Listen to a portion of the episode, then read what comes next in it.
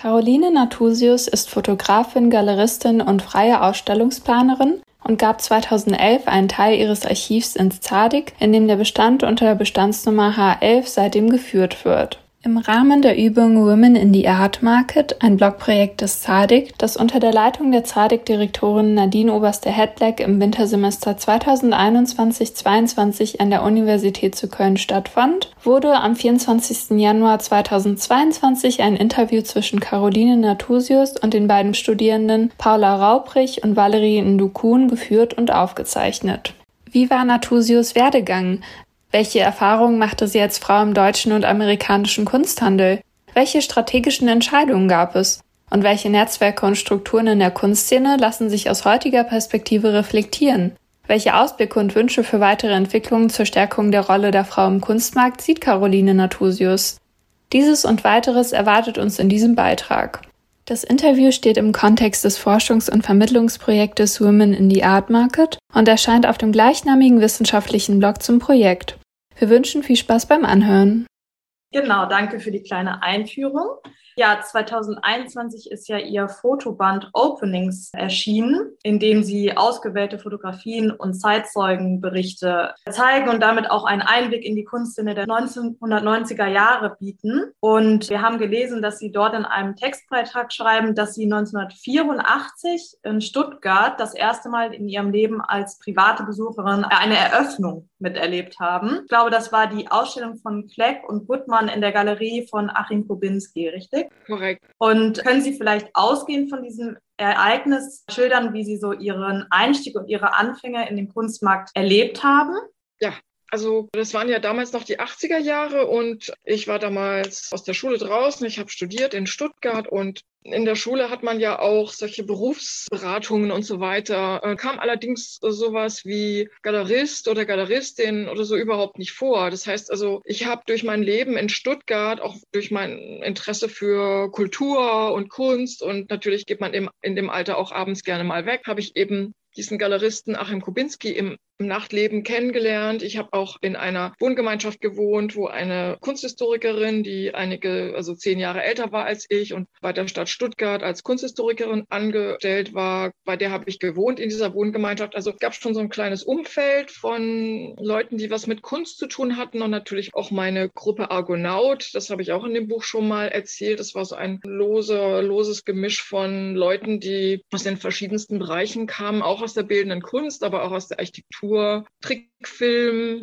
Produktdesign, Fotografie und da war dann eigentlich also dieser Auslöser, dass ich überhaupt mal davon erfahren habe, von diesem Galerienleben. Ich wusste schon, dass es Galerien gibt, aber dass es dann so ein offener Raum ist, das wusste ich nicht. Also, dass da jeder hin kann und bin da eben mitgenommen worden. Und das, zuerst war ich vielleicht etwas eingeschüchtert, weil ich ja niemanden kannte und einfach noch sehr jung war. Aber dann habe ich gleich sehr viele Leute kennengelernt, auch sehr interessante Leute. Leute, die zum Teil schon Altersvorsprung hatten und dann später auch Leute in meinem eigenen Alter. Also Clayton Goodman zum Beispiel waren ja nur drei Jahre älter als ich. Insofern auch noch meine Generation. Und das war besonders aufregend, dass ich einfach Leute meiner Generation treffe, die Kunst machen.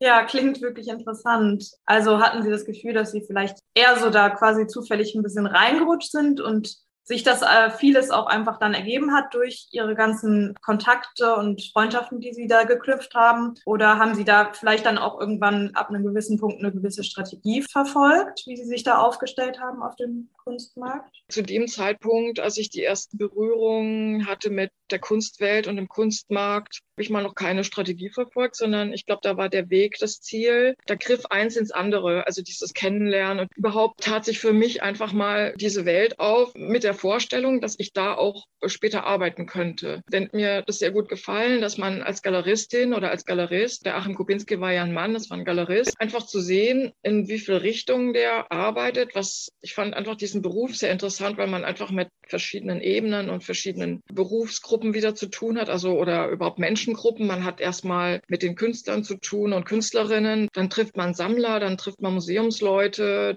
Ich habe zwar auch Kunstgeschichtskurse in Freiburg belegt, aber in Stuttgart habe ich in Anführungszeichen nur Germanistik und Romanistik studiert. Ich habe das alles miteinander verknüpft und habe mich quasi direkt vor Ort gebildet. Also wenn ich damals Kunstgeschichte studiert hätte, hätte ich ja auch noch nichts über die Leute, die damals gerade in den Startlöchern waren oder also über deren Kunst wurde damals ja auch noch nichts gelehrt. Das dauert ja immer ein paar Jahre, wenn nicht Jahrzehnte. Also ich fühlte mich direkt am Nabel der Zeit oder am Puls der Zeit sozusagen und auch am Puls des Geschehens. Und dann hat sich eigentlich recht schnell für mich herauskristallisiert, dass das für mich auch ein beruflicher Weg sein könnte, also in einer Galerie zu arbeiten. Okay, vielen Dank. Und zum Thema der Strategie, also man muss dazu sagen, es waren erstmal die 80er Jahre. Ich sehe diese ganze Kunstwelt und den Kunstkontext auch immer noch in einem größeren Zusammenhang. Ja, also wir haben uns zwar alle für Kunst interessiert, aber es gab ja auch die politischen Eckpfeiler. Also was ich damit sagen will, ist, dass man musste auch erstmal noch ein gewisses Alter erreichen, um vielleicht so weit zu sein, dann wirklich Strategien zu entwickeln. Ich war damals, war das die Dekade zwischen 20 und 30, also Jahren. Und damals hat eigentlich erst so eine Art Suche und auch Selbstfindungsprozess begonnen. Und der ging dann eigentlich bis in die 90er Jahre hinein. Ich weiß nicht, wie das in Ihrer Generation heute ist. Manchmal denke ich, dass das vielleicht alles sehr straffer organisiert ist. Aber ich will auch nicht die Zeiten miteinander vergleichen. Ich kann nur von mir ausgehen. Also ich habe ziemlich viel Zeit gebraucht, um mich zu orientieren zwischen meinem 20. und 30. Lebensjahr und habe mir diesen Luxus vielleicht auch genommen. Und ich glaube auch, dass ich nicht die Einzige war. Ich glaube, dass es ein bisschen ein Merkmal meiner Zeit war, also auch meiner Generation, dass man sich Zeit gelassen hat und dass man erstmal die Fühler ausstreckt, was denn für einen selbst oder für eine selbst der richtige Weg sein könnte. Da können wir vielleicht direkt auch anschließen, weil Sie haben dann ja nicht nur als Galeristin gearbeitet, sondern man kennt von Ihnen ja vor allem auch Ihre Fotografien dieser Zeit, mit denen Sie diese intensiven 1980er und 1990er Jahre quasi in lebendiger Erinnerung behalten für die Nachwelt und die Mitmenschen. Und ja. aus diesem Kontext werden Sie häufig auch als Chronistin dieser Zeit bezeichnet. Wie würden Sie sich selbst bezeichnen und wie würden Sie ausgehend von diesem Standpunkt als Fotografin die Kunstszene der 1990er charakterisieren? Also da müsste ich jetzt quasi nochmal auf die Reihenfolge meiner Entwicklung einen Fokus legen, weil der Zeitraum war ja ein ziemlich großer. Also sagen wir mal von den Mitte der 80er Jahre bis Ende der 80er Jahre in Stuttgart, dann Anfang also Ende der 80er Jahre bis Ende der 90er Jahre. Also die 90er Jahre, also eine Dekade ist ein sehr langer Zeitraum. Und sowas habe ich damals zwar nicht so empfunden, aber jetzt im Nachhinein, ich muss mal sagen, dass ich erstmal das Handwerk der Galeristin lernen wollte. Also ich habe das in kleinen Schritten gemacht. Von Stuttgart aus bin ich nach Köln, hatte ich dann einen ersten Galerienjob in Köln, hatte dann mehrere Galerienjob in verschiedenen Galerien, habe dort im Grunde das Learning by Doing. Also man muss, man hat ja auch ein bisschen gesagt bekommen, was man da macht. Und wenn man einigermaßen gebildet und selbstbewusst war, dann konnte man in Galerien auf jeden Fall erstmal schon mal arbeiten und dann eben, ich sag mal so, das Handwerk lernen. Und da gab es ja auch sehr verschiedene Galerien. Galerien waren im Grunde so unterschiedlich wie deren Besitzerinnen und Besitzer oder Inhaberinnen und Inhaber. Achim Kubinski hat dann später eine Filiale in Köln aufgemacht und am Beispiel von Achim Kubinski, das war eher eine Galerie, eine Künstlergalerie, sage ich mal. Also Künstlergalerien nenne ich die Galerien, bei denen der Inhaber, die Inhaberinnen selber Künstler waren früher mal oder Ambitionen hat, Kunst zu machen. Und dann gab es wieder andere Galerien, da war vielleicht das Kaufmännische im Vordergrund und die Inhaberinnen und Inhaber hatten ein Händchen für, um irgendwie gute Geschäfte zu machen. Manche hatten vielleicht sogar, gab es auch Künstlergalerien, die beides irgendwie vereinen konnten, also an Qualitäten. Und in meinem Fall war es eher so, dass es sehr stark um die Kunst ging, um den Umgang mit Kunst, um den Umgang mit den Künstlerinnen und Künstlern, also dass man auf deren Befindlichkeiten eingeht, dass man einfach als Team zusammenarbeitet und Ausstellungen auf den Weg bringt. Und alles, was danach kommt und was dazugehört, lief quasi so mit. Ich habe am Anfang immer das gemacht, was von mir verlangt wurde. Also ich habe einfach von den Älteren und denen mit Erfahrungs- und Wissensvorsprung gelernt. Und im Laufe dieser Zeit schon in der Galerie Kubinski habe ich dann auch so meine eigenen Aktivitäten oder mein eigenes Potenzial entdeckt, was ich zum Beispiel selbst beitragen könnte in dem Ganzen. Also ich habe meine Arbeit gemacht und auch Geld verdient. Das ist ja auch nicht unwichtig. Ich gehörte jetzt nicht zu den Leuten, die irgendwie kein Geld verdienen mussten, sondern ja, ich habe natürlich gearbeitet, um Miete, Strom, Gas auch dann bezahlen zu können. Und um Ihre Frage mit dem nach der Fotografie zu beantworten, auch das war Teil des Prozesshaften, was ich da durchgemacht habe und stand aber eigentlich ziemlich am, ähm, also ja, doch recht früh. Natürlich, die ersten Fotos habe ich tatsächlich schon 92 gemacht. Ich habe mich damals noch nicht als Fotografin gesehen, sondern ich habe mich eher als Sammlerin gesehen. Und ich habe quasi Momente gesammelt. Und ich glaube, es war mir damals nicht so wichtig, eine Bezeichnung für mich selbst zu finden. Auch das gehört mit zum Selbstfindungsprozess. Also das, also bei mir zumindest hat es dazu gehört. Ich kann ja auch nur von mir erzählen, ja, weil diese ganze Zeit wurde von jedem im Grunde anders empfunden. Und natürlich gibt es vielleicht gemeinsame Schnittmengen mit anderen Zeitgenossinnen und Zeitgenossen, aber letzten Endes ist es ein sehr persönlicher Weg, den ich da gegangen bin und den ich hier vielleicht auch noch ein bisschen schildern und offenlegen kann im Gespräch mit Ihnen. Gibt es spezielle AkteurInnen? Also Sie haben schon berichtet von den unterschiedlichen Galeristen mit ihren Hintergründen, ob Künstlergaleristen oder eher die wirtschaftlich orientierten Galeristen. Können Sie sich noch an weitere AkteurInnen erinnern, mit denen Sie zu tun hatten und in Beziehung standen?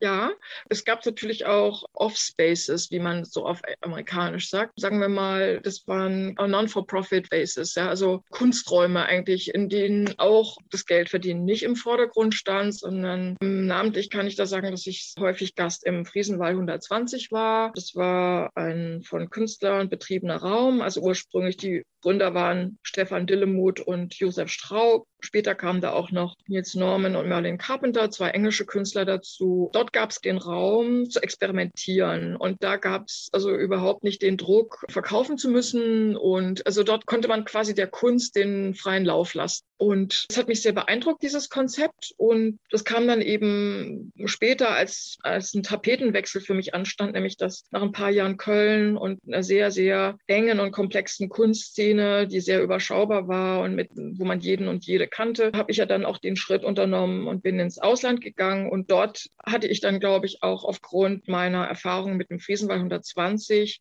die Motivation, sowas in New York zu machen. Also auch ein Raum, der einfach nur für die Kunst da ist und der Diskussionen zulässt und wo man weder Zeit noch Gelddruck hat, um die Miete wieder reinzubekommen. Ne? Der Kunstmarkt ist ja nicht unbedingt ein reines Zuckerschlecken. Also auch wenn es von außen so aussieht wie, ja, ist alles so, macht alles Spaß und so, da gibt es auch Existenzdruck und zwar auf allen Kanälen. Auch in den 90er Jahren hat man damals schon probiert, einfach den Raum und die Zeit zu nehmen, Diskurse zu verfolgen, also inhaltlich sich auseinanderzusetzen mit dem, was man eigentlich macht und vor allem mit dem, was man eigentlich machen möchte. Es war noch diese Zeit, in der man Gut, und natürlich, das können Sie sich vielleicht gar nicht mehr vorstellen, und auch mir fällt es mittlerweile äh, schwer, mir noch vorzustellen, dass wir in einer analogen Welt gelebt haben, in der es quasi kein Internet und keine Mobiltelefone gab. Also das war sehr ausschlaggebend. Also es hieß, dass man, wenn man jemanden sehen musste, musste man quasi das Haus verlassen. Also man hatte noch ein Telefon Festnetzanschluss, den man ab und zu mal benutzt hat, aber letzten Endes,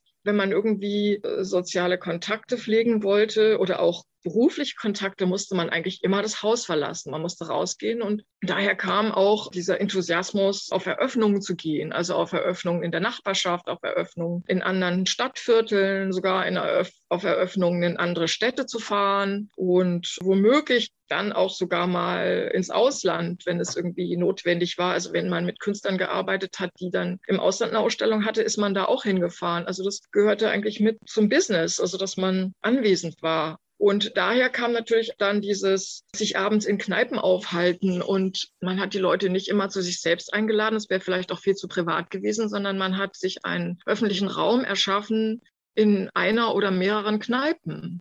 Auch da kam es dann wirklich dazu, dass man auch vielleicht über Strategien gesprochen hat oder heimliche Strategien verfolgt hat.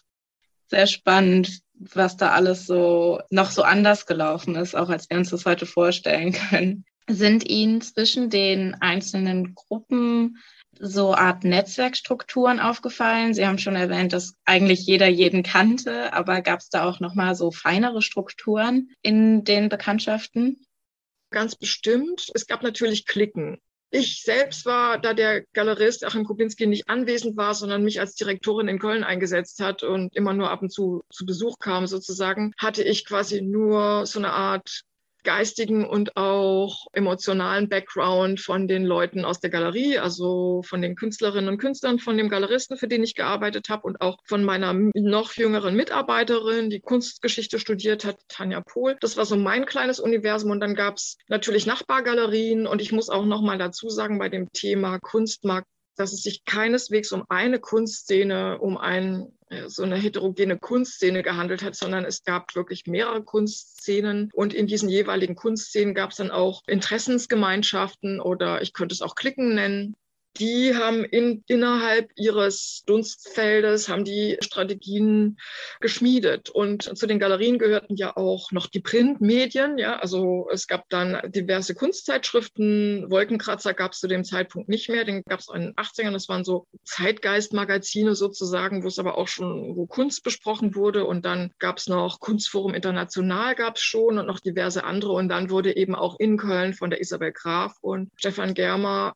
Text zur Kunst ins Leben gerufen. Das erwähne ich deshalb, weil das eben auch also Abkömmlinge meiner Generation waren. Also das waren jetzt nicht Leute, die schon seit Jahrzehnten Kunstmagazin machen, sondern die haben da selbst das auf die Beine gestellt und haben sich natürlich auch an ihrem direkten Umfeld orientiert und fanden das, was direkt in ihrem direkten Umfeld passierte, interessant genug, um da eben Besprechungen zu machen. Später haben sie sogar Künstler und Künstlerinnen Beiträge verfassen lassen, was ich speziell sehr interessant war. Sie hatten mich gefragt nach den verschiedenen Gruppierungen. Also es gab eine Kunstszene im belgischen Viertel, dann gab es auch die alteingesessene, schon älter eingesessene Galerie Michael Werner, die wirklich schon durchaus sehr etabliert war, die mit übrigens damals einer reinen Männergruppe gearbeitet hat, männlichen Künstlern wie Baselitz, Penck, Immendorf, Lüppert, äh, wie sie alle heißt, hießen. Und das war okay. Das hat man, da bin ich auch manchmal zur Eröffnung gegangen. Ich habe da aber nie fotografiert, weil das nie mein, das wäre mir fremd vorgekommen. Da war ich nicht der Fisch im Wasser, sondern da habe ich mich einfach nur informiert und das hat mit dazugehört. Dann gab es in der Südstadt eine Kunstszene einige Galerien. Monika Sprüth war da unten, eine sehr wichtige Galerie die ja Rosemarie Trockel und Leute wie Cindy Sherman und so weiter gezeigt hat. Also erwähnen jetzt mal ein bisschen, was da so an Inhalten auch war. Was aber interessant war bestimmt, selbst in Frechen gab es eine Galerie in einem Wasserschloss, die Galerie Kevenich. Die haben auch relativ etablierte, aus meiner Sicht schon etablierte Künstler gezeigt. Interessant war vielleicht, dass der Umgang der Gruppen untereinander zunächst mal nicht feindlich war oder konkurrenzlastig, sondern dass man erstmal freundlich war und sich zumindest freundschaftlich behandelt hat und tolerant war, würde ich mal sagen, aus meiner Sicht. Ich glaube, also zumindest in meiner Galerie mit Achim Kubinski, das war ein sehr offenes Feld. Bei uns gab es kein richtig oder falsch. Also wir waren im Grunde eine anti-autoritäre Clique. Da gab es natürlich auch Unterschiede, weil es immer da, wo Menschen aufeinandertreffen, gibt es natürlich große Unterschiede in der Handhabung von Diskursen, in der Handhabung von Geschäften, in der Handhabung von Freundschaften. Ich glaube, ich mache jetzt eine kleine Pause, weil ich muss ein bisschen aufpassen, dass mich die Macht, die Fülle von einer Dekade, die Fülle von zehn Jahren oder so jetzt nicht erschlägt, weil das ist natürlich schon ein ganz schön langer Zeitraum. Und ich kann meine Dekade Gott sei Dank nochmal in zwei Abschnitte teilen. Und zwar ist es der Abschnitt 90 bis 94. Da war ich in Köln. Und dann im April 94 habe ich mich dann entschlossen, nach New York zu gehen. Und dort habe ich quasi den zweiten Teil der 90er Jahre dann erlebt. Das war schon ein sehr spannender Überblick über die sehr lange Zeit, wie Sie zu Recht sagen. Ja, das stimmt. Wir würden jetzt nochmal erstmal auf einen anderen Aspekt zu sprechen kommen, den Sie aber gerade auch schon angedeutet haben, nämlich die Rolle der Frau auf dem Kunstmarkt. Und Sie haben ja zum Beispiel eben auch gesagt, dass es eine Galerie gab, die jetzt nur von Männern betrieben wurden. Und genau, wir haben uns natürlich auch Ihren Fotoband Openings mal angeguckt und für uns wirkt es eben so, dass das Geschlechterverhältnis da auf diesen ganzen Eröffnungen an verschiedenen Orten sehr ausgeglichen war und wollten Sie einfach mal fragen, ob diese Beobachtung auch sich mit Ihren eigenen Wahrnehmungen deckt von damals. Ja, das ist eine interessante Frage. Es ist tatsächlich so, dass es sich mit meiner eigenen Wahrnehmung deckt. Diese ganze Zeit war es so, dass wir zum Beispiel in der Schule oder in der Uni, das ist ja ein geschützter Raum, da gab es auf jeden Fall Gleichberechtigung und da war alles auf Gleichberechtigung ausgelegt. Ich bin also wirklich unverletzt aus dieser ganzen Schul- und Studienzeit irgendwie herausgekommen und äh, das hat sich aus meiner Sicht fortgesetzt. Also das Verhältnis zwischen Männern und Frauen war erst zahlenmäßig ausgeglichen, aber es war, glaube ich, auch im Umgang miteinander eigentlich ausgeglichen. Natürlich gab es sicher mal Ausnahmen hier und dort, aber es war friedlich. Aber man muss natürlich auch sagen, dass diese ganze Zeit war im Grunde, wir haben ja hier noch im Westen gelebt, die Mauer war gerade gefallen, Kohl war an der Macht, wir kamen eigentlich aus gebildeten Background und wie gesagt aus dem geschützten Raum der Uni und hatten vielleicht auch ein gewisses Selbstbewusstsein als Frau, also ich zumindest und kann ja nur für mich sprechen und es gab eigentlich keine wirklichen nennenswerten Reibereien zwischen Männern und Frauen. Also das muss ich mal ganz ehrlich sagen. Ich hätte mir allerdings damals schon mehr Netzwerken gewünscht. Wobei am Anfang war man, glaube ich, sehr beschäftigt mit seinem eigenen Leben und dass alles irgendwie klappt und dass man die Orientierung findet. Und da war, glaube ich, dieses Thema der Gleichberechtigung nicht wirklich ausschlaggebend, zumal wir auch in der Illusion lebten, dass wir alle gleichberechtigt sind. Wir haben ja auch eine gewisse Erziehung und auch Konditionierung, wir waren ja keine Wesen im freien fliegenden Raum oder im schwebenden Raum, sondern wir hatten ja eine Erziehung von unseren Eltern, also von unseren Großeltern, was wir da mitbekommen haben an Weltbild für uns selber oder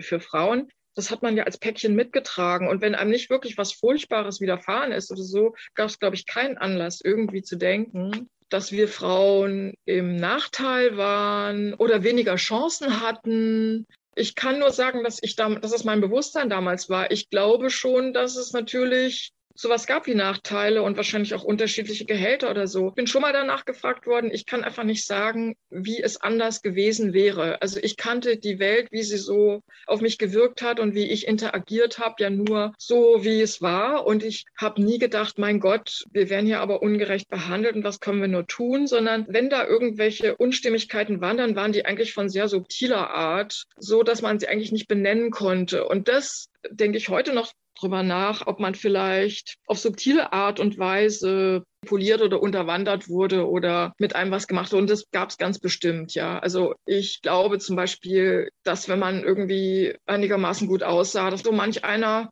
erstaunt war über den Bildungsgrad, den man vielleicht auch noch dazu zu bieten hatte. Also, aber das sind natürlich Dinge, die man nie beweisen kann oder ob man jemanden nicht ernst nimmt. Also ich will damit sagen, im Grunde, wenn es irgendwelche seltsamen Verhaltensweisen zwischen Männern und Frauen gab, dann sind die unbewusst abgelaufen auf der un unbewussten Ebene. Und ich glaube, wir waren in der Zeit noch nicht so weit, das irgendwie zu artikulieren. Und ehrlich gesagt, glaube ich, war es auch so, dass ich als Frau habe gar nicht versucht, mich wirklich als Frau so in den Vordergrund zu stellen. Damals war vielleicht mein Bestreben noch eher so als Mensch wahrgenommen zu werden, weil ich habe schon geahnt, dass wenn man als Frau jetzt zum Beispiel sich beschwert über irgendwas, dass man ganz schnell marginalisiert wird und dass man nicht unbedingt den Background hat bei seinen eigenen Kolleginnen oder so, dass Gleichberechtigungstruppe irgendeinen Halt findet. Man ist davon ausgegangen, dass man gleichberechtigt ist und es gab ja auch genug Beispiele von Frauenpower, von Frauen, die sehr erfolgreich waren, ob das jetzt Künstlerinnen waren oder Galeristinnen. Also es gab im Grunde keinen Grund zur Klage.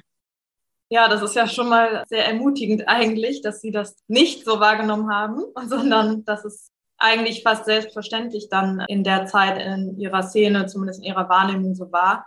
Also Was nicht bedeutet, dass es der Wahrheit entspricht. Es entspricht nur meiner Wahrnehmung. Also ich finde es einfach sehr, sehr schwierig, nachzuvollziehen, wenn nicht wirklich was Dramatisches passiert. Also zum Beispiel die MeToo-Bewegung konnte eigentlich erst in Erscheinung treten, als genug Drama vorhanden war und als genug Frauen sich quasi zusammengeschlossen haben, um ein gewisses Drama zu benennen. Und ich bin sicher, dass es auch Dramen gab, schon auf kleinerer Ebene, aber die waren einfach zu sehr, zu sehr auf einer oberflächlichen Ebene. Wenn es irgendwas gab, dann waren die Frauen damals, glaube ich, sehr alleine, würde ich mal sagen. Ich möchte nämlich überhaupt nicht in Frage stellen, dass nicht damals auch schon in der Kunstwelt das gab, was jetzt in diesem, im letzten Jahren eigentlich aufgetaucht ist, sexuelle Nötigung oder Sexismus oder so. Schon in den 80er Jahren, als ich noch in Freiburg studiert habe, habe ich ein, ein Seminar belegt, das hieß Sexismus in der Sprache.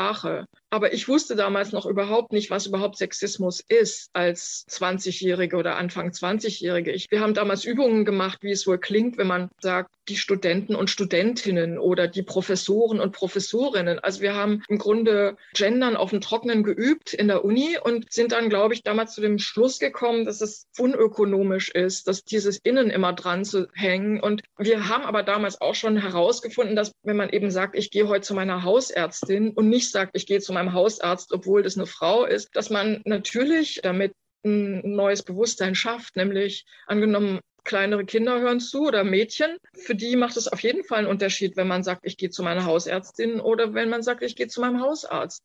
Das Bewusstsein für eine Gleichstellung der Frau war ja schon in den 80er Jahren da, aber ob man es jetzt wirklich ausgeübt hat, also ob wir tatsächlich Emanzipation praktiziert haben, auch im Umgang untereinander, also ob wir uns zusammengeschlossen haben und so, das wage ich zu bezweifeln, weil natürlich hatte man Freundinnen und so weiter, aber ich glaube, die Zeit war noch nicht reif, um sich wirklich zu solidarisieren. Ich glaube, dass wir eigentlich eine Generation von Einzelkämpferinnen waren. Ja, das wäre auch tatsächlich meine nächste Frage gewesen. Und wir haben das gerade auch schon so ein bisschen angerissen, weil Sie ja auch mal vorhin gesagt hatten, dass Sie sich vielleicht mehr Netzwerke gewünscht haben. Gab es denn schon damals vielleicht, wenn auch wenige Netzwerke speziell von und für Frauen oder wie Sie sagen, dass es wirklich einfach noch nicht die Zeit reif war für diese Solidarisierung, so dass es einfach eher so war, dass man das Bewusstsein hatte, alle sind gleich und darüber wurde, musste gar nicht so sich ausgetauscht werden oder speziell Netzwerke gegründet werden. Natürlich bei gewissen Leuten das Bewusstsein da war und die haben auch gerade aus dem Kreis von Texte zur Kunst und Künstlerinnen, also Andrea Fraser, Performance Art. Es würde jetzt naiv klingen, wenn man, wenn ich sagen würde, da war noch gar kein Bewusstsein da. Ich will nur sagen, das Bewusstsein war auf jeden Fall da, aber ich glaube nicht, dass man sich irgendwie bewusst zusammengeschlossen hätte. Warum ist eine gute Frage. Ich habe mich das oft gefragt. Es gab natürlich Klicken, also gerade die Clique um Texte zur Kunst, Galerie Christian Nagel, die haben ja sogar im selben Haus gearbeitet. Das war sicher auch kein Zufall, dass sie also immer in Reichweite zueinander waren. Also da waren auf jeden Fall Strategien da und es gab sicher auch Strategien, schnell nach vorne zu kommen oder im Hintergrund, sage ich mal, dieser wirklich passiven Kohl-Ära, in der immer alles ausgesessen wurde, in der kam einem diese Kunstwelt oder Kunstszene, in der ich gelebt habe, im Grunde sehr aktiv vor und auch Protagonistin in meinem Buch, also zum Beispiel die Susanne Kleine hat oder auch Mark Dein, die haben darüber geschrieben, wie lebendig und wie aktiv alles war und wie viele Möglichkeiten wir gesehen haben und auch uns erschlossen haben. Und ja, im Grunde im Gegensatz zu dem stand, was zumindest aus meiner Sicht dieser wahnsinnig bleierne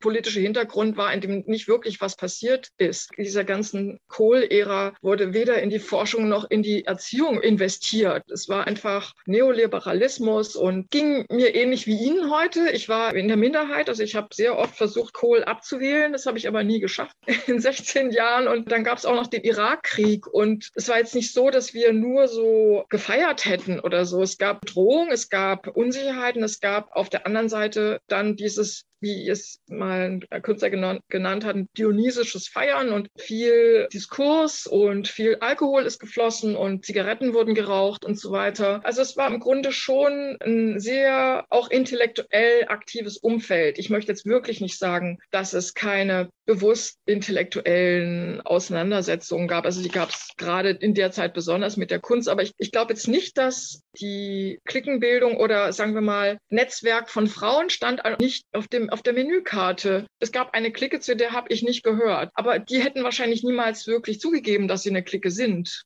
Also es gab zum Beispiel mal ein Foto, ein Künstler, Hans-Jörg Meyer, hat ein Foto gemacht und zwar hat er Protagonistinnen zusammengetrommelt, die waren alle, sind eigentlich auch alle in meinem Buch in verschiedenen Situationen abgebildet. Und ein Künstler hat die alle zusammengetrommelt, hat denen eine Kalaschnikow in die Hand gedrückt und hat ein Foto gemacht von diesen Repräsentantinnen meiner Kunstwelt. Und damals habe ich noch gedacht, ach, wie schade, dass ich nicht dabei bin. Aber heute bin ich wahnsinnig froh. Es wäre mir absolut peinlich, auf diesem Foto mit einer Kalaschnikow, Guerillakappen und so weiter abgebildet gewesen zu sein. Ich frage mich eigentlich bis heute noch, was die Bedeutung des Fotos ist. Aber es war so eine hey, hier ist der Kern, hier ist der weibliche Kern der Kunstszene in Köln. Ja, ich weiß jetzt nicht, ob Sie Namen hören wollen, ob ich sagen soll, wer auf dem Foto drauf war. Vielleicht spielt das Foto auch nicht wirklich eine Rolle, aber es hing dann doch in einigen Büros oder wurde auch von Kunstzeitschriften abgebildet. War irgendein Statement, was ich aber bis heute nicht zu deuten in der Lage bin. Ich meine, die Frauen, die da abgebildet waren, die waren jetzt auch nicht irgendwie kämpferischer als die Frauen, die nicht abgebildet waren. Ich kann nur sagen, mein Gefühl war, dass ich gerne einem Netzwerk angehört hätte, denn übrigens war es ja so, dass überall männliche Netzwerke waren, ob das jetzt Stammtische, Sportvereine, Verbindungen an Unis oder so waren. Natürlich habe ich gedacht, wenn es so viele tolle Frauen gibt und so, so ein Riesenpotenzial da ist, dass man sich auf jeden Fall auch, und wenn es ein heimlicher Verbund ist, zusammentun sollte. Ja, das klingt alles sehr interessant. Und ja, wir wissen natürlich auch, dass Sie jetzt da einfach Ihre persönlichen Erlebnisse schildern, jetzt nicht für alle Frauen sprechen, aber das war wirklich schon mal sehr, sehr interessant. Vielleicht noch ganz kurz als Schluss zu diesem Punkt. Haben Sie denn bei Ihren Fotografien auch selbst ein bisschen darauf geachtet, auf ein ausgeglichenes Geschlechterverhältnis oder haben Sie eher so spontan drauf los fotografiert? Ja, sehr spontan. Also mir ging es eigentlich dabei gar nicht um die Geschlechter, sondern eher darum, dass ich so viel wie möglich Leute abbilden kann. Denn irgendwie war diese ganze Szene ja auch vielfältig und ich wollte eigentlich genau vermeiden, dass man denkt, dass es vielleicht nur eine Quelle gab des Wissens oder dessen, wo, wo es lang geht. Also es war mir sehr wichtig, dass viele Leute wollten dazugehören und die Leute, die dabei waren, die habe ich dann eben fotografiert. Die meisten kannte ich, also wirklich 80 oder 90 Prozent, weil damals war es ja erst in den Anfängen der Globalisierung haben wir uns damals befunden. Ich habe auf keinen Fall darauf geachtet, dass es in irgendeinem Verhältnis war. Das ist ja keine inszenierte Fotografie. Es muss ja alles total schnell gehen. Es ist im Grunde eine, war das eine instinktive Fotografie. Das ist eine, eine Fotografie, in der man im richtigen Moment abdrücken muss. Das war ja auch noch analoge Fotografie das heißt, man musste abdrücken, wenn die Leute nicht gerade die Augen zumachen oder gerade den Löffel in den Mund stecken. Also man konnte ja nicht gucken, ob das Foto was geworden ist, sondern es war eigentlich so eins zu eins. Ich habe eigentlich abgebildet, was mein Umfeld war. So kann man es sagen. Okay, danke für die ehrliche Antwort. Da könnten wir jetzt auch direkt ganz gut anschließen, weil die nächste Frage würde sich dann auch oder mit der nächsten Frage würden wir dann jetzt auch noch mal mehr auf Sie persönlich zu sprechen kommen wollen. Also noch mal ein bisschen weg von dem Kunstmarkt als Phänomen und mehr zu Ihnen als Person. Und Sie haben gerade ja schon ganz schön beschrieben, was für Sie Fotografie bedeutete zu dieser Zeit. Zu Beginn haben Sie auch schon gesagt, dass das noch so eine Phase des sich Selbstfindens war und Sie da jetzt gar nicht so genau sich Gedanken darüber gemacht haben. Wie würden Sie denn rückblickend Ihre Tätigkeit als Fotograf Fotografin bezeichnen und beschreiben? Also ich würde es als meine Entwicklung als prozesshaft beschreiben, also dass ich durch diese ganzen sozialen Kontakte, durch diesen intensiven Umgang mit Künstlerinnen und Künstlern, wir haben ja immer als Team gearbeitet und also ein Künstler oder eine Künstlerin ohne eine Galerie oder ohne, ohne jemand, der vielleicht mal was drüber schreibt oder so, das war ja im Grunde nicht denkbar. Also wir waren ja schon, wir haben ja einander zugearbeitet. Und bei diesem einander zuarbeiten ist natürlich auch viel hängen geblieben. Man hat sehr viel gelernt. Ich bin auch sicher, dass meine Fotos immer besser geworden sind, nicht nur weil ich geübt habe und viele gemacht habe, sondern weil ich vielleicht auch auf viele Bilder und auf die Komposition von Bildern geschaut habe, also von, von anderen Leuten. Also man hat sehr viel voneinander gelernt. Und das ist eben das Prozesshafte. Also das, natürlich hat man gewisse Fähigkeiten und Qualifikationen schon mal mitgebracht am Anfang, aber ich glaube, dass es einfach ein gegenseitiges Befruchten war. Und ich glaube, dass die Leute auch, wenn sie sich wohlgesonnen waren, sich gegenseitig Mut gemacht haben, sich motiviert haben. Im Grunde war das toll, nach einer Ausstellung zu erstmal zu präsentieren. Also ich persönlich habe große Freude an, an Hängungen gehabt. Also ich habe am Anfang war ich noch so vorsichtig, aber ich musste dann irgendwann auch als der Galerist Achim Kubinski nicht, wie er vorhatte, nach Köln ziehen, habe ich quasi immer mehr übernommen. Also ich war für alles zuständig. Ich habe dann auch gelernt, ja, wie eine Hängung funktioniert oder wie gute Hängungen funktionieren oder ins Installieren von. Die Kunst wurde von den Künstlerinnen und von den Künstlern gemacht und bei Einzelausstellungen hat man sich da eher vielleicht zurückgehalten, es sei denn, man wurde irgendwie gefragt. Aber bei Gruppenausstellungen oder so war letzten Endes die Kuratorin und der Kurator oder die Ausstellungsmacherin diejenige, die dafür gesorgt hat, dass eine Ausstellung zum Erlebnis wurde. Und ja, das war im Grunde Grunde alles schon sehr zufriedenstellend und sehr eigentlich auch schon inhaltlich interessant. Also es gibt einfach Parallelentwicklungen. Sie haben ja jetzt Ihre Fotos auch erst kürzlich in einem schönen Fotoband Openings veröffentlicht. Geht damit einher auch ein bisschen die rückblickende Einschätzung, dass doch auch einen künstlerischen Wert hat, also über den dokumentarischen hinaus. Wie würden Sie sich selbst da zu Ihren eigenen Fotos positionieren oder zu Ihrer Tätigkeit als Fotografin? Ich weiß gar nicht, ob ich für mich persönlich an der Frage so interessiert bin, ob es Kunst ist oder nicht. Vielleicht will ich mich auch einfach nur drücken, das weiß ich nicht. Aber vielleicht sollten das andere Leute später oder irgendwann entscheiden. Ich kann nur und da bin ich natürlich dann einer Künstlerin schon ähnlich, dass ich etwas sage, ich mache, was ich mache, ich stelle es hier zur Disposition und was das wirklich ist, können tatsächlich andere Leute nachher beurteilen. Ich selber, ich liebe Fotografie und ich unterscheide eigentlich nur noch zwischen inszenierter und nicht inszenierter Fotografie. Und meine Fotografie gehört zum Letzteren, also es ist einfach eine nicht inszenierte Fotografie ich habe da große Freude dran und es gibt andere Leute, die auch große Freude dran haben. Und manche danken mir als Chronistin, jetzt wo das Buch auf dem Markt ist, die danken mir, weil wenn ich die Fotos nicht gemacht hätte, dann hätten wir ja die Fotos nicht. Und man kann ja auch da nichts nachstellen oder so. Ich meine, vorbei ist vorbei. Wenn, wenn ich es nicht gemacht hätte, wären diese Momente, die vielleicht von manchen Leuten als historische Momente gesehen werden, hätte ich nicht festhalten können. Ne? Es ist im Grunde und auch ich selber wüsste wahrscheinlich gar nicht mehr so viel über die Zeit, weil leider ist doch alles sehr vergänglich. Also ich will noch mal ein Beispiel nennen. Es waren damals Galerien, es gab wirklich sehr hippe Galerien oder hippe Künstlerinnen und Künstler, also in, in sämtlichen Zeitschriften, Kunstzeitschriften, über die wurde berichtet und die hatten viele Ausstellungen und so weiter. Und die gibt's aber alle nicht mehr. Die Galerien sind verschwunden und die Künstlerinnen und Künstler sind auch aus den verschiedensten Gründen verschwunden. Entweder weil sie verstorben sind oder weil sie was ganz anderes gemacht haben oder weil sie es vielleicht nervlich nicht nicht geschafft haben oder gesundheitlich. Also ich möchte an diesem Punkt vielleicht mal über die Anwesenheit der Abwesenheit sprechen, weil letzten Endes gibt es ganz viel, was auch nicht auf meinen Fotos drauf ist, was es aber trotzdem gab. Im Grunde sind meine Fotos oder dieser Versuch in einem Buch so viel wie möglich abzudecken auch eine Utopie. Also es ist ein utopischer Ansatz, der im Grunde scheitern muss, aber im Grunde bin ich mit diesem Projekt gescheitert, aber letzten Endes immerhin so, dass wir doch ein paar Fotos haben, die wir anschauen können. Und wie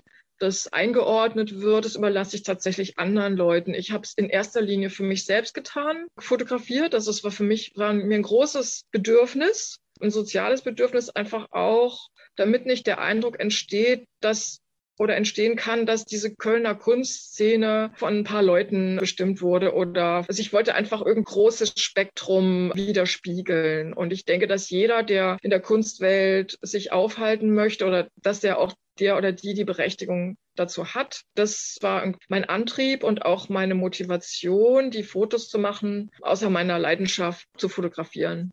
Sie haben das jetzt gerade auch schon so halb angesprochen, dass Ihre Arbeit für Sie ja auch etwas Soziales hatte, fast sozialdemokratisches, dass einmal jede Person vorkommt. Und gleichzeitig sagen Sie aber auch immer mal wieder in Interviews oder Berichten, dass Sie eigentlich nur die Kamera rausgeholt haben, wenn die Atmosphäre gut war, nur diese eingefangen haben. Wie passt das für Sie zusammen? Ja, also ich glaube, dass es einfach wichtig ist, wenn man sowas Privates, also sowas Intimes macht, wie Fotos von anderen Leuten, dass man dann auch im Einklang mit sich selber stehen sollte, dass es einfach stimmig wird. Also ich wollte niemanden irgendwie vorführen oder bloßstellen oder so, sondern ich wollte im Grunde ich wollte eigentlich Momentaufnahmen erzeugen und letzten Endes habe ich oft auch, ehrlich gesagt, ging es bei mir auch um Schönheit, also um die, den Moment der Schönheit. Also es ist einfach sehr schön, wenn Leute in ein Gespräch vertieft sind und wenn sie vielleicht dabei noch ein Glas in der Hand halten oder eine Zigarette rauchen oder letzten Endes habe ich, glaube ich, gesehen, dass, dass es irgendwie schön ist, das abzubilden. Und so ist es auch jetzt noch in meiner Fotografie. Und so arbeiten wahrscheinlich viele Leute, aber ich sehe das Bild und es ist eigentlich, ich denke nicht, ich will ein Bild machen, sondern ich, ich sehe das Bild und ich will das Bild festhalten. So ist es, die Reihenfolge eigentlich. Bei einer inszenierten Fotografie ist es eher so, dass ich vielleicht hinsteuere auf das Bild, was ich haben will nachher, aber es ist genau umgekehrt und letzten Endes auch jetzt, wenn ich durch die Natur laufe oder so, dann sehe ich eigentlich die Sachen, die schon da sind und ich habe dann einfach dieses Bedürfnis, das festzuhalten. Und ich glaube, in der sozialen Fotografie, sozialdemokratisch habe ich mal irgendwo gesagt, aber ich glaube, das stimmt nicht, weil sozialdemokratisch ist eigentlich was hat mit einer Partei zu tun und ich glaube, es ist tatsächlich, es gibt sowas wie eine Kategorie der sozialen Fotografie. Es könnte auch sozialhistorische Fotografie genannt werden. Das hat die Tanja Pohl vor kurzem gesagt also die Geschichte der soziale Fotografie der Kunstgeschichte sozusagen. Aber da sind wir ja noch nicht, weil das wird in der Zukunft, glaube ich, entschieden werden. Also für mich war es verwunderlich, dass nicht mehr Leute damals fotografiert haben, weil letzten Endes es ist ja ein Medium, was eigentlich allen zugänglich war. Man musste nicht besonders viel Geld haben, um sich eine Kamera anzuschaffen. Und auch habe ich, glaube ich, eine Hemmschwelle überwunden, die andere Leute nicht überwunden haben. Oder es gab kein Interesse, das kann ich mir aber nicht vorstellen. Aber so war es halt. Jetzt war letzten Endes ich diejenige und ich schaue mir auch sehr gerne Fotos an von oder auch Fotobände aus den Dekaden davor oder aus den Dekaden danach. Mich interessiert es einfach und ich ich glaube, der Mensch wird sich immer für, für den Menschen an sich interessieren. Das sieht man ja auch, dass trotz der ganzen Bilderflut, die wir heute haben, also mit Internet und Instagram und so weiter, könnte man ja auch mal denken, jetzt ist mal Schluss und jetzt reicht's mal. Und dennoch werden eigentlich immer mehr Bilder produziert aus Leidenschaft der Leute. Ne? Weil Leute das einfach wollen, aus den verschiedensten Gründen. Also vielleicht auch um der Vergänglichkeit was entgegenzusetzen. Also davon habe ich vorhin ja schon gesprochen. Es verschwindet so viel. Und wenn es keine Dokumentation darüber gibt, also über die Menschen, die mal gelebt haben oder auch über das, was sie zustande gebracht haben, dann wäre ja ganz viel verloren. Also das hatten wir ja im Krieg, also im Zweiten Weltkrieg oder in den ganzen zerstörerischen Zeiten, die Deutschland ja auch schon erlebt hat. Ja, aber ich glaube, mein Interesse für Geschichte ist auf jeden Fall da auch schon da gewesen und es bleibt auch bestehen. Das schließt nicht aus, dass ich eben auch gemacht habe, weil ich da eine gewisse Schönheit drin gesehen habe, das zu machen.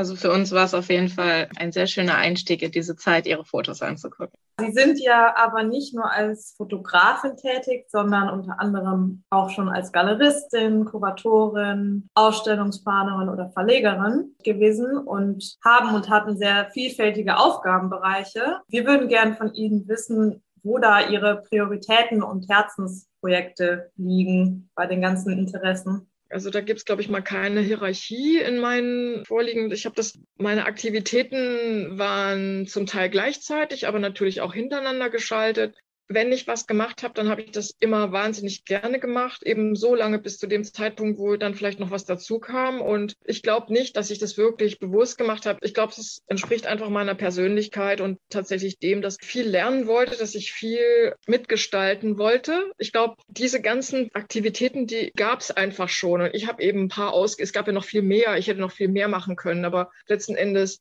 war es für mich eine große Leidenschaft, Ausstellungen zu komponieren. Das ist ja was, was man, also Gruppenausstellungen, dass man einfach überlegt, welche Kunstwerke gehören da jetzt rein und welche gerade nicht. Vielleicht können andere dann in eine andere Ausstellung, aber dieses im Team arbeiten mit Künstlerinnen und Künstlern hat mir eine große Freude gemacht. Dazu kam natürlich auch die Idee, Multiples zu verlegen, die Idee, Kunst für den kleinen Geldbeutel zugänglich zu machen. Ich selbst habe auch sehr gerne gesammelt und konnte mir aber natürlich so groß Kunst konnte ich mir nicht leisten, war dann aber zufrieden, wenn ich mit Künstlern, deren Kunstwerke ich mir nicht leisten konnte, also sprich zum Beispiel Rosemarie Trockel oder Lawrence Wiener oder ähm, Heimut Sobernick oder auch Mark Dein, also dass ich die dazu gebracht habe, mit mir Editionen, also Kunst für den kleinen Geldbeutel zu produzieren. Das war auch eine große Freude, ist aber auch sehr viel Arbeit und es muss auch alles gelagert werden und es war alles ganz schön anstrengend, muss ich sagen. Ich glaube, wenn ich das nicht alles dokumentiert hätte, würde ich heute auch nicht mehr glauben, dass ich das alles mal geleistet habe. Aber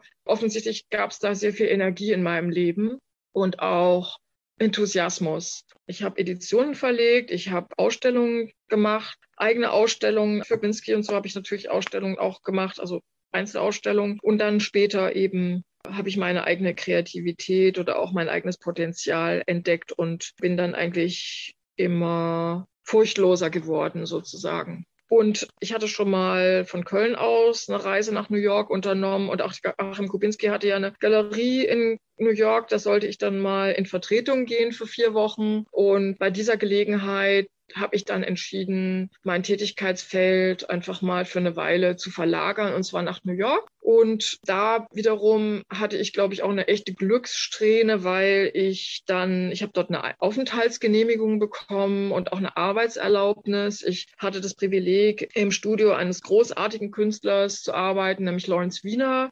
Lawrence Wiener und seine Frau Alice Wiener haben für die nötigen Papiere gesorgt und dann konnte ich dort mehrere Jahre arbeiten. Und auch da haben sich die Ebenen überlagert. Also ich zwar für Lawrence Wiener gearbeitet und habe nebenher einen recht günstigen Ausstellungsraum gefunden, The New York Security Mini Storage. Da ist aber zum Beispiel auch Lawrence Wiener und seine Frau gekommen zu den Eröffnungen. Die haben ihre Freunde mitgebracht. Lawrence Wiener hat eine Edition mit mir gemacht. Dann kam direkt in der New York Times ein Artikel über Lawrence Wiener Edition und welche Edition haben sie fotografiert. Das war die mit mir.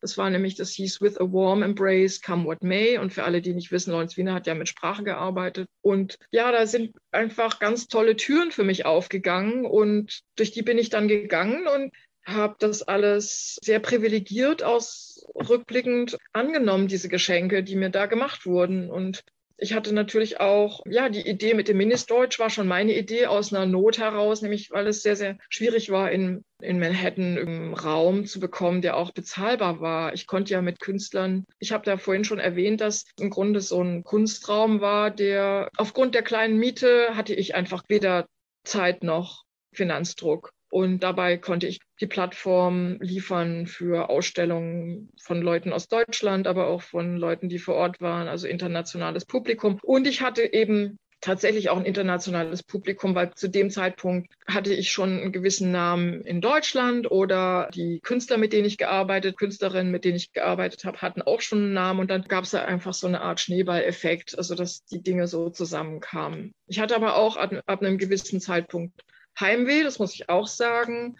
So schön New York war, so eng war es dann auch. Ich habe dann schon auch recht schnell festgestellt, dass ich einfach dann nur ein halber Mensch bin, konnte nicht wählen. Ich war einfach sehr limitiert. Auch der Raum war sehr limitiert dort. Manhattan ist einfach sehr eng und es wurde ja auch in meiner Zeit dann immer teurer. Also da war schon so eine Gentrifizierung im Gange. Manhattan wurde quasi immer unbezahlbarer, noch in der Zeit, in der ich dort lebte. Immer mehr Leute, die ich kannte und auch Freunde von mir sind nach Brooklyn ausgewandert und das hat sich dann auch alles ganz schnell geändert. Also immer mehr Filmstars sind in meine Nachbarschaft gezogen und damit sind dann auch die Preise gestiegen.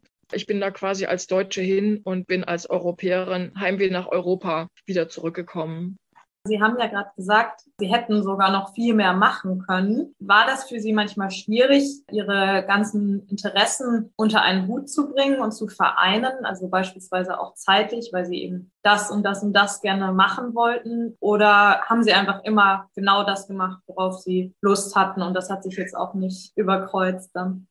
Ja, also ich meinte nur, ich hätte noch mehr machen können an Möglichkeiten. Also ich war schon ziemlich ausgelastet mit dem, was ich gemacht habe. Aber tatsächlich ist es wirklich so, dass ich mir die Freiheit genommen habe, vielschichtig zu arbeiten. Nicht zu sagen, als Ausstellungsmacherin darf ich nur Ausstellungen machen. Also ich habe mich ausprobiert, ja. Ich kann es auch nicht bewerten. Ich weiß nur, dass ich es so gemacht habe und ja, dass ich die Energie hatte, das alles zu machen und auch die Furchtlosigkeit vielleicht. Ich habe immer das gemacht, was für mich anstand und dann habe ich das versucht, so professionell wie möglich auch zu machen. Und es ist schon schwierig für mich, über mich selbst so zu sprechen, aber Kommt Ihnen das vor, als wenn es Erkennungs- oder Alleinstellungsmerkmal ist, dass ich so viel gemacht habe?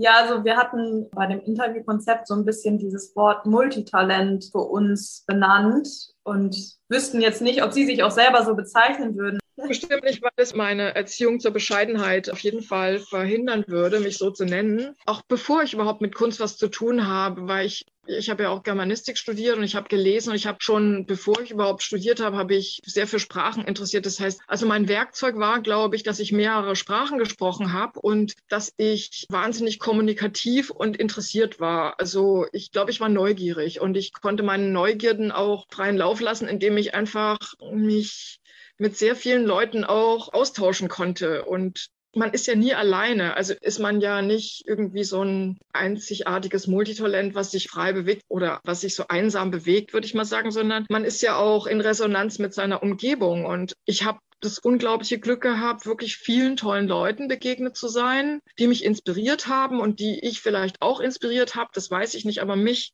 haben die inspiriert und die haben mir, ja, die haben gesagt, macht es doch zum Beispiel. Ne? Wenn ich vielleicht mal irgendwo gezögert habe oder so, dann hat man ja Gott sei Dank auch Leute, die manchmal sagen, mach das doch einfach. Und ganz alleine bin ich da bestimmt nicht gewesen. Im Gegenteil, also ich mich eigentlich gut aufgehoben gefühlt. Und wenn es natürlich auch unangenehme Begegnungen gab oder Leute, die einen nicht mochten, man dachte, mein Gott, hier geht es aber wirklich autoritär zu, dann ist es doch so, im Großen und Ganzen war es, glaube ich, eine sehr fruchtbare und kommunikative Zeit. Und das spiegelt sich, glaube ich, auch in meinem Buch und in meinen Fotos wieder. Also dieses miteinander kommunizieren. Was nicht heißt, dass alle eng miteinander befreundet waren, aber ich glaube, da gab es ein gewisses Wohlwollen und es, es gab so ein gewisses Familie, wäre vielleicht auch schon zu viel gesagt, aber sagen wir mal so eine Art Wahlverwandtschaftssystem. Ich habe auch mal eine Ausstellung gemacht, Gruppenausstellung in meinem Ministorch, die hieß so ähnlich. Ich glaube, wir können dann auch mal übergehen zur letzten Frage. Die geht jetzt noch mal ein bisschen sowohl von ihrem persönlichen Leben weg als auch von der Zeit, weil wir wollen jetzt noch mal einen kleinen Exkurs nach heute machen in die Gegenwart. Und hier würde uns von Ihnen als Frau mit vielen Erfahrungen und Erlebnissen im Kunstmarkt Ihre Einschätzung interessieren, wie mit Blick auf Emanzipation und Gleichstellung der heutige Kunstmarkt charakterisiert werden könnte. Ja, also das ist natürlich eine sehr schwierige Frage. Ich muss dazu sagen, dass ich arbeite für keine Galerie mehr. Ich fliege auch nicht von A nach B. Es interessiert mich natürlich, was andere Leute, die noch wirklich tatsächlich sind ja einige Leute aus meiner Generation noch mittendrin im Geschehen und die haben mehrere Galerien in verschiedenen Ländern und so weiter. Und ich höre da so einiges ich selber glaube, also ich sagen Sie es mir, ob sich was verändert hat, weil ich glaube nicht, dass sich in den letzten 20 Jahren irgendwas verändert hat. Zuletzt, was die Wahrnehmung von Frauen in der Gesellschaft, Frauenpower oder von Frauenaktivitäten oder von weiblichen Energie betrifft, 20 Jahren, in den letzten 20 Jahren was verändert hat. Ich habe die letzte Frage, als ich in der Temporary Gallery Programm gestaltet habe und Ausstellungen gemacht habe mit Leuten in ihrem Alter. Also die waren damals so alt wie sie jetzt. Ein reines Frauenteam und ein Mann war dabei. Und da habe ich auch die Frage gestellt, also ich hatte den Eindruck, dass sich vor zehn Jahren noch nichts Großartiges verändert hatte zum, ja, dass es jetzt ein Frauennetzwerk gibt oder dass Frauen das Gefühl haben, dass sie irgendwie Unterstützung erfahren oder sich gegenseitig unterstützen. Es war vor zehn Jahren noch nicht so. Ich habe gesehen, dass zum Beispiel Bill Tracy Ammon, die tatsächlich meiner Generation Tracy Ammon ist 2011 zur Professorin an der Academy in London Academy of the Arts gewählt worden und sie war seit der Entstehung der Akademie im Jahre 2011 die zweite Frau, die zu einer Professorin ernannt wurde. Und ich kann mir nicht vorstellen, das war vor zehn Jahren. Und da müsste schon Wunder geschehen sein, dass jetzt sich in den letzten zehn Jahren noch was geändert hat. Ich denke mal, was wir auf jeden Fall brauchen, ist dass wir tatsächlich solidarischer untereinander werden, also dass zum Beispiel ältere Frauen jüngere Frauen unterstützen. Ich glaube, dass es sehr wichtig ist. Ich glaube, dass ältere Männer auf jeden Fall junge Männer unterstützen. Warum, weiß ich nicht. Also warum die ein kleineres Problem damit haben, als vielleicht, dass ältere Frauen jüngere Frauen unterstützen, das wäre sehr, sehr wichtig. Und ich, ich hoffe, dass es anders wird. Ich würde es gerne mal positiv ausdrücken. Ich glaube, wichtig wäre, dass tatsächlich ältere Frauen jüngere Frauen professionell unterstützen. Und komischerweise habe ich Unterstützung von jüngeren Frauen erfahren. Also gerade damals in der Temporary Gallery. Es war ein ganz tolles Team und ich habe natürlich mein Bestes gegeben, meine Kontakte oder mein Wissen oder so einfließen zu lassen. Ganz davon abgesehen, dass diese jungen Frauen alle wahnsinnig kompetent waren. Das Einzige, was sie vielleicht noch nicht hatten, war Erfahrungswerte. Und da habe ich zum Beispiel schon gemerkt, also mir fiel es sehr leicht und denen fiel es irgendwie auch leicht. Es kann einfach nicht so schwer sein. Eigentlich träume ich von, von einem weiblichen Geheimbund, der keine geschriebene Satzung hat, auch keine nichts Geschriebenes hat, der einfach nur dadurch besteht, dass man vielleicht dass verschiedene Frauen an, eingeladen werden und dass die jeweils auch nochmal eine Frau immer dazu bringen, also dass im Schneeballverfahren diese Gruppe immer mehr wächst und dass im Grunde die einzige Satzung dieses Geheimbundes lauten würde, ich spreche einmal die Woche gut über mich oder über eine andere Frau. Und ich glaube, das wäre schon die Aufgabe des Geheimbunds. Und das ist eigentlich so eine Art Traum von mir, und konnte gut sein, dass ich daran auch noch arbeite. Also, dass ich dann nochmal einen Versuch, irgendwas auf die Beine zu stellen in dieser Richtung. Und das ist genauso harmlos, wie es klingt, glaube ich, aber ich glaube, es hätte eine große Wirkung. Wenn man anfangen würde, über sich selber gut zu sprechen und über andere Frauen, gibt ja genug Grund dafür, eigentlich sowas zu tun, oder? Also ich finde, das ist eine sehr schöne Aussicht für die Zukunft, wenn wir uns das alle zusammen mit vorstellen und weiter davon träumen oder auch dann tatsächlich aus dem Traum Realität machen.